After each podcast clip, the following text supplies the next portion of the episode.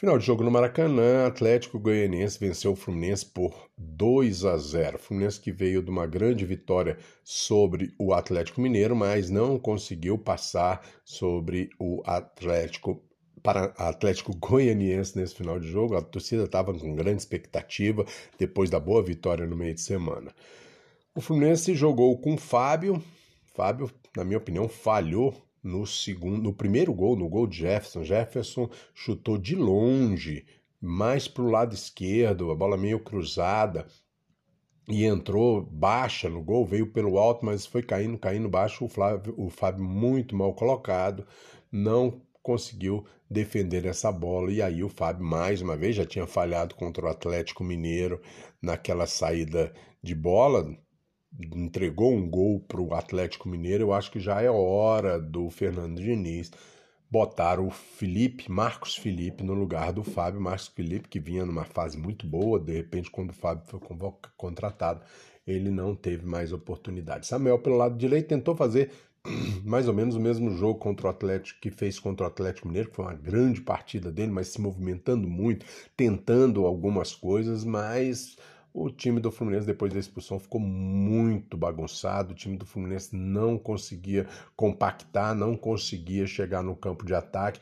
E aí os jogadores tentavam mais pelo, pelo, pelo individualismo. E aí realmente fica muito mais difícil. Manuel se desdobrou em campo para cobrir a falta do David Braz. David Braz foi expulso, o Felipe, o Fernando Diniz demorou um pouco para fazer a substituição, ficou ali o Wellington por um tempo e aí até a entrada do Felipe Melo para compor a zaga.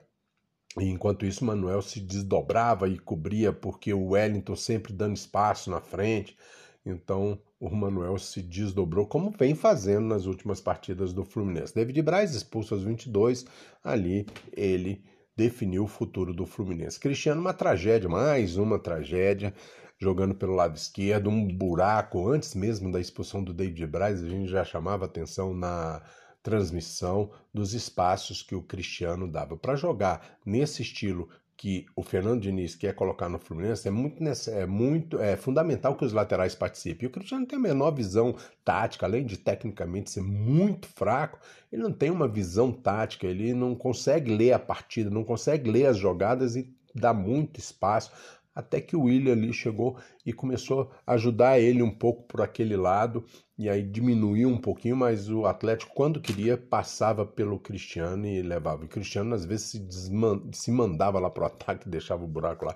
Um jogador horroroso, que não tem condições de ser escalado, não tem condições de vestir a camisa do Fluminense. O Elton é outra tragédia também, um jogador que não consegue. É cobrir bem a zaga, não consegue proteger bem a zaga, não consegue sair jogando. É um jogador que não tem participação e isso faz muita falta ao Fluminense, inclusive prejudicando o André. O André teve dificuldade, claro, depois quando o Fluminense ficou com um a menos, o time do Fluminense todo ficou pressionado, perdido, imprensado pelo Atlético Goianiense. No segundo tempo, o André, aí com mais espaço, o Atlético Goianiense já tentando segurar o jogo, o André conseguiu sair mais para o jogo, mas mesmo assim era uma situação muito difícil. O Arias correu muito o jogo inteiro, tentou suprir as deficiências, mas a escalação do William prejudicou o Arias, porque na realidade era o Arias para ter começado mais caindo pelo lado esquerdo com alguém no meio de campo. Luiz Henrique foi um dos poucos jogadores no primeiro tempo que conseguiu chegar na linha de fundo, criou boas oportunidades para o time do Fluminense. O Cano perdeu um gol incrível.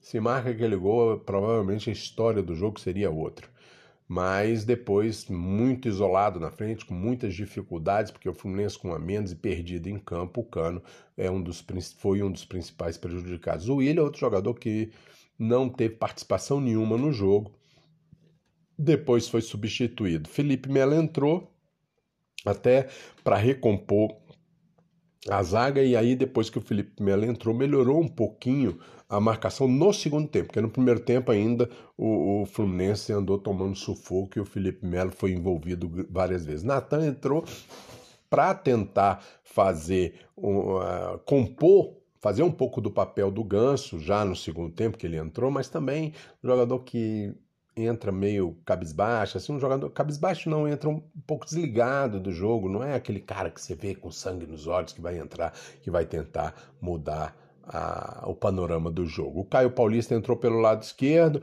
tentando cobrir o lado do Cristiano, mas Caio Paulista é Caio Paulista, né? Então, hora certa, hora erra, hora certa, hora erra, erra, erra, né? Ele erra mais do que acerta. É um jogador assim que não não acrescenta absolutamente nada, muito pelo contrário. Alexandre Jesus entrou, eu não sei exatamente qual a posição desse jogador, mas entrou ali pelo lado esquerdo também, mais um jogador que, que não fez absolutamente nada de útil. O JK, diferentemente, quando ele entrou, ele deu outra dinâmica no ataque, perdeu uma boa oportunidade, chutou bola ao gol. É um cara que Talvez fosse melhor ter entrado com JK ao invés do Willian desde o começo do jogo, com áreas mais centralizado, mas não foi o caso. Fernando Diniz ficou meio perdido hoje com relação a como resolver a situação é, do Fluminense quando estava com muitas dificuldades depois da expulsão do David Braz.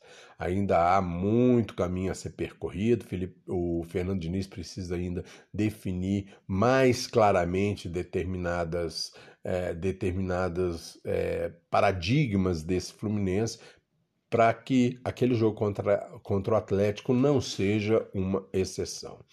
Um abraço para todo mundo, a gente volta depois com mais notícias.